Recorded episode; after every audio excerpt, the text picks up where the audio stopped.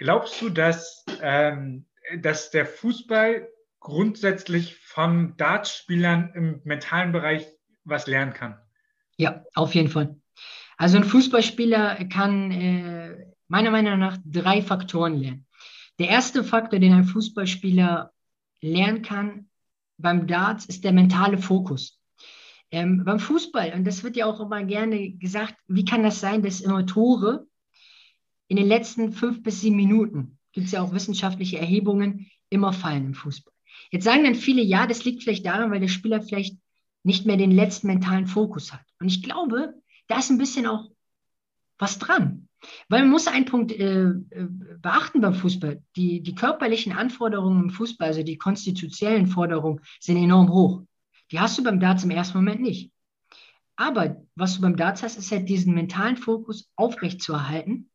Und deswegen glaube ich, kann der Fußballspieler den einen Faktor mentalen Fokus lernen, indem er sich immer wieder klar wird, dass er natürlich müde ist von den ganzen Kilometern, die er abspult, dass er vielleicht auch unzufrieden ist, dass er in Rückstand geraten ist, dass vielleicht auch die Situation allgemein, Abstiegskampf, Aufstiegskampf, Champions League, Europa League, es gibt ja viele Phasen, die ein Spieler durchlebt, vielleicht auch mental anspruchsvoll ist. Aber ich glaube, der entscheidende Punkt ist, und da sind wir beim mentalen Mindset, und das ist sehr, sehr wichtig im Dart, dass du immer wieder überzeugt von dem bist, was du machst. Und das können Dartspieler sehr, sehr gut.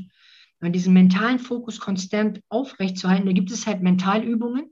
Und die sollte meiner Meinung nach jeder Leistungssportler machen. Und deswegen glaube ich, dass die der Dartspieler äh, mehr forciert, auch mehr macht. Da gibt es äh, viele Dartspieler, die da auch vorangehen. Und dementsprechend glaube ich, dass der Fußballspieler in diesem mentalen Bereich noch viel mehr machen können.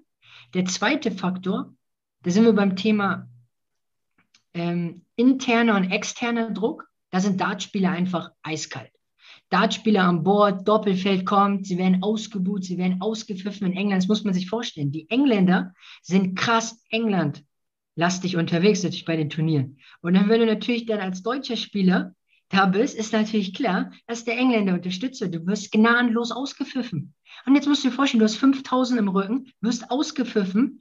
Du hast nur noch drei Darts in der Hand, musst diese 6,8 Millimeter Felder treffen und du performst, du lieferst, du triffst.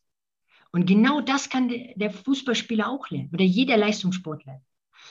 Diese eiskalte Kaltschnäuzigkeit, nenne ich sie jetzt einfach mal wortschöpferisch, äh, die kannst du einfach vom Dart lernen, weil die Spieler unnormal resilient sind, weil sie widerstandsfähig sind, weil sie diesen Druck ausblenden können. Und ich glaube, bei Fußball ist die Schwierigkeit, dass du unnormal, weil der Dartsport noch nicht so medial aufmerksam ist, bekommen natürlich die Spieler auch nicht den medialen Druck.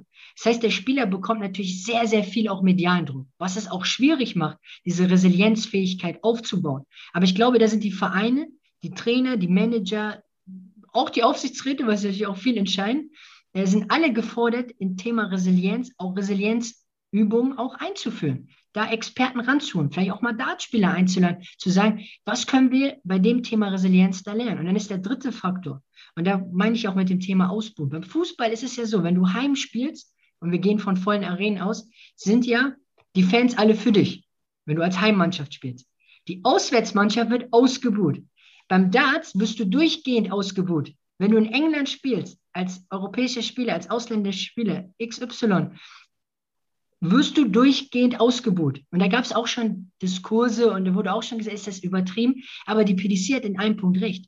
Der Dartspieler bekommt am Ende so viel Geld, klar im Kontext zu anderen Sportarten nicht so viel Geld, aber immer noch viel Geld, weil er das alles ausblenden muss. Und diese Fähigkeit, obwohl du gnadenlos ausgebucht wirst bei jedem Turnier, bei den großen Turnieren ist, finde ich, eine unglaubliche Fähigkeit, die Dartspieler haben. Und das sind meiner Meinung nach drei Faktoren, die jeder Leistungssportler oder im Beispiel jetzt von dir genannt, jeder Fußballspieler lernen kann. Und ich glaube auch, dass die Spieler das auch fordern. Das, das merkt man ja auch immer mehr in den Debatten. Ähm, da haben sich ja auch schon viele Spieler auch dazu geäußert, dass, dieses, dass dieser mentale Bereich, dieser resiliente Bereich noch sehr, sehr wenig in den Vereinen gecoacht wird. Ähm, und das äh, ist meiner Meinung nach auch der Auftrag und da sind alle Vereine gefordert, das äh, auch in nächster Zeit anzubieten, damit die Spieler sich auch dahingehend äh, verbessern können.